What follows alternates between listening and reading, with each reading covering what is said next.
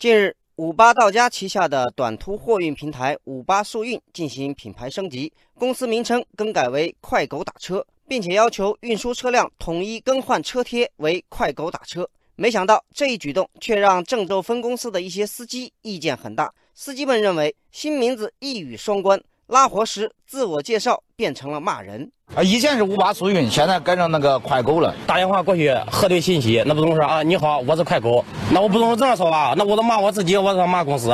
公司说那个京东，人家标志也是狗啥的，但是人家名叫京东。那天猫，人家是猫猫，不带入屋就行了。咱作为一个人来说，咱最起码的尊严得有吧？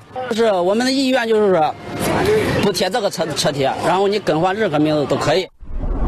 这件事引发了很多网友的讨论。网友星河说。在中文语境中，“狗”这个字在不少表达中是有贬义的。我觉得可以叫快马，自古就有“快马加鞭”的成语，寓意多好啊！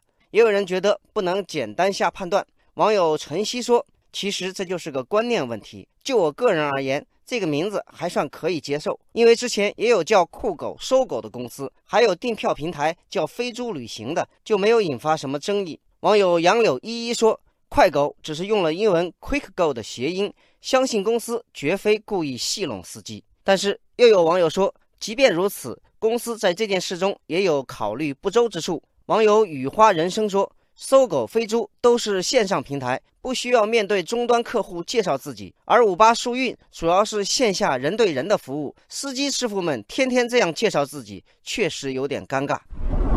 对于这次争议，五八速运公司已经表示。会在今天出台文件，详细解释公司的战略部署和操作方式。在此之前，郑州分公司不会强制司机更换车贴。